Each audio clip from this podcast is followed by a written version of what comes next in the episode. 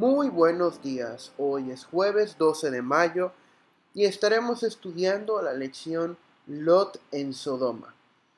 Estamos dentro del contexto del segundo trimestre de nuestra lección de escuela sabática acerca de Génesis. Comenzamos. Todos los mensajeros celestiales se marcharon dejando a Abraham solo con aquel a quien reconocería ahora como el Hijo de Dios y el hombre de fe intercedió en favor de los habitantes de Sodoma. Una vez los había salvado mediante su espada, ahora trató de salvarlos por medio de la oración. Lot y su familia habitaban aún allí, y el amor desinteresado que movió a Abraham en rescatarlo de los elamitas, trató ahora de salvarlo de la tempestad del juicio divino, si es que esta era la voluntad de Dios. Con profunda reverencia y humildad rogó, He aquí ahora que he comenzado a hablar a mi Señor, aunque yo soy polvo y ceniza. En su súplica no había confianza en sí mismo, ni jactancia de su propia justicia. No pidió un favor basado en su obediencia o en los sacrificios que había hecho en cumplimiento de la voluntad de Dios. Siendo el mismo pecador, intercedió en favor de los pecadores.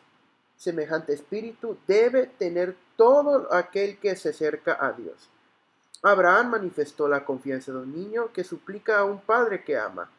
Se aproximó al mensajero celestial y fervientemente le hizo su petición.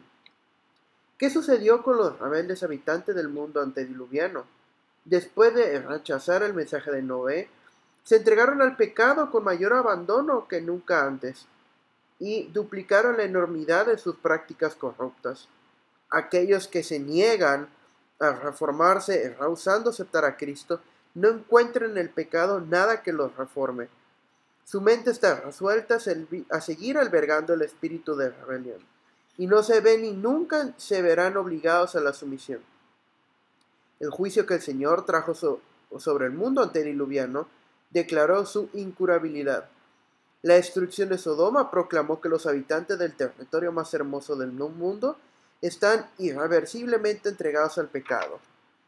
El, el, fuego y azufre del cielo consumieron todo lo que había, excepto a Lot, su esposa y sus dos hijas. La esposa al mirar atrás, desoyendo la orden de Dios, se volvió una estatua de sal. Fue por misericordia para con el mundo por lo que Dios barrió con los habitantes de él en tiempo de Noé. Fue también por misericordia por lo que destruyó a los habitantes corrompidos en Sodoma. Debido al poder engañador de Satanás, los obreros de iniquidad se granjean simpatía y admiración y arrastran a otros a la rebelión. Así sucedió en días de Caín y de Noé, como también en tiempo de Abraham y Lot. Así sucede en nuestros días. Por misericordia para con el universo, destruirá Dios finalmente a los que rechazaron su gracia cómo, en conformidad con su justicia y con su misericordia, Dios no puede salvar al pecador en sus pecados. Le priva de la existencia misma que sus transgresiones tenían ya comprometida y de la que se ha mostrado indigno.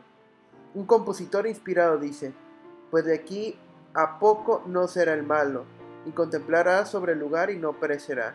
Y otro dice, serán como si no hubieran sido cubiertos de infamia, caerán en irreparable y eterno olvido.